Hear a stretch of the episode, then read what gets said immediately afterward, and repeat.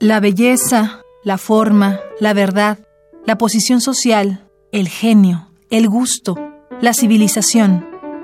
Muchas de estas hipótesis ya no se ajustan al mundo tal cual es. El mundo, tal cual, es mucho más que un puro hecho objetivo, incluye cierta conciencia.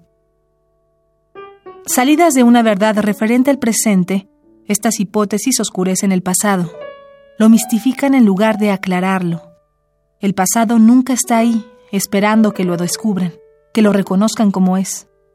La historia constituye siempre la relación entre el presente y su pasado.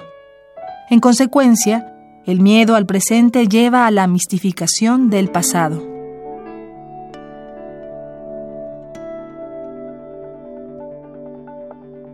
Modos de ver, un libro sobre la recepción e interpretación de la pintura al óleo en específico, del arte plástico en general y en definitiva un método para desarrollar una visión crítica del arte contemporáneo.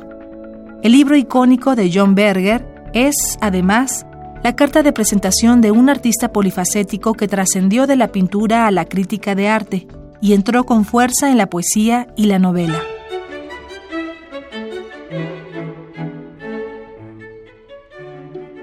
El pasado no es algo para vivir en él, es un pozo de conclusiones que extraemos para actuar la mistificación cultural del pasado entraña una doble pérdida.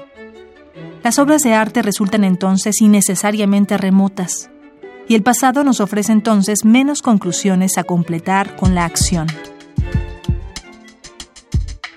De origen londinense, Berger inició formalmente su educación artística después de servir dos años al ejército británico, de 1944 a 1946. Esa misma década y con notable rapidez, su trabajo pictórico fue exhibido en las galerías de Wilmstein, Redfern y Leicester, en Londres. Al volverse un crítico reconocido con sus ensayos y reseñas publicados en el New Statesman, se puso en el ojo del medio artístico, donde su marxismo humanista y sus firmes opiniones sobre el arte moderno lo hicieron destacar rápidamente como un foco de controversia.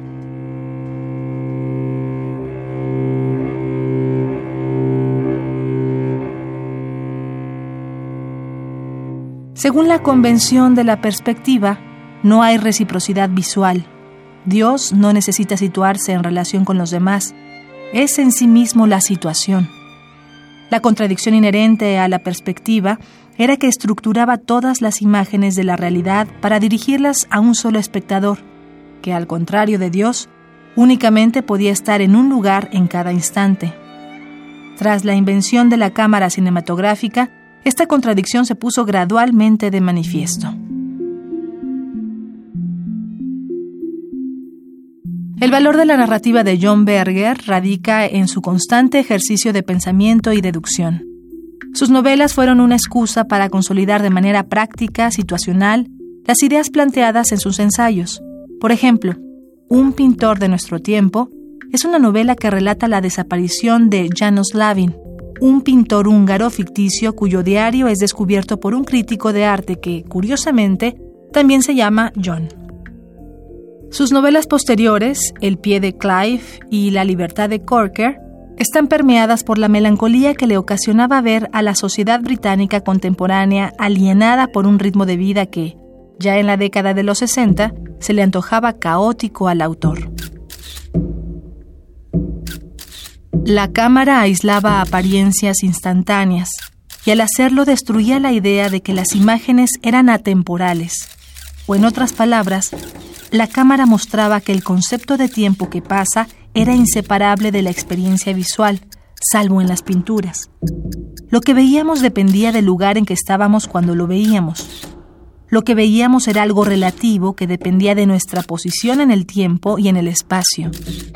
Ya no era posible imaginar que todo convergía en el ojo humano, punto de fuga del infinito. La invención de la cámara cambió el modo de ver de los hombres. Lo visible llegó a significar algo muy distinto para ellos, y esto se reflejó inmediatamente en la pintura. Fragmentos de Modos de ver.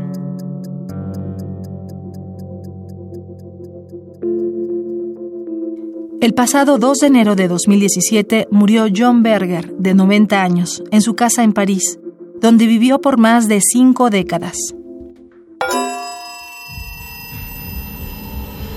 Autores que el tiempo no borra. Indeleble. Indeleble.